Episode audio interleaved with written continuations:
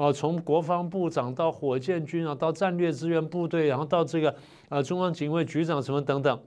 好，那这几天的消息是啊，听说因为这个呃秦刚啦，然后这个呃李玉超啦，然后李尚福等等，一口气抓了多少呢？抓了七十个人，那就等于把军队上层很多抓空了。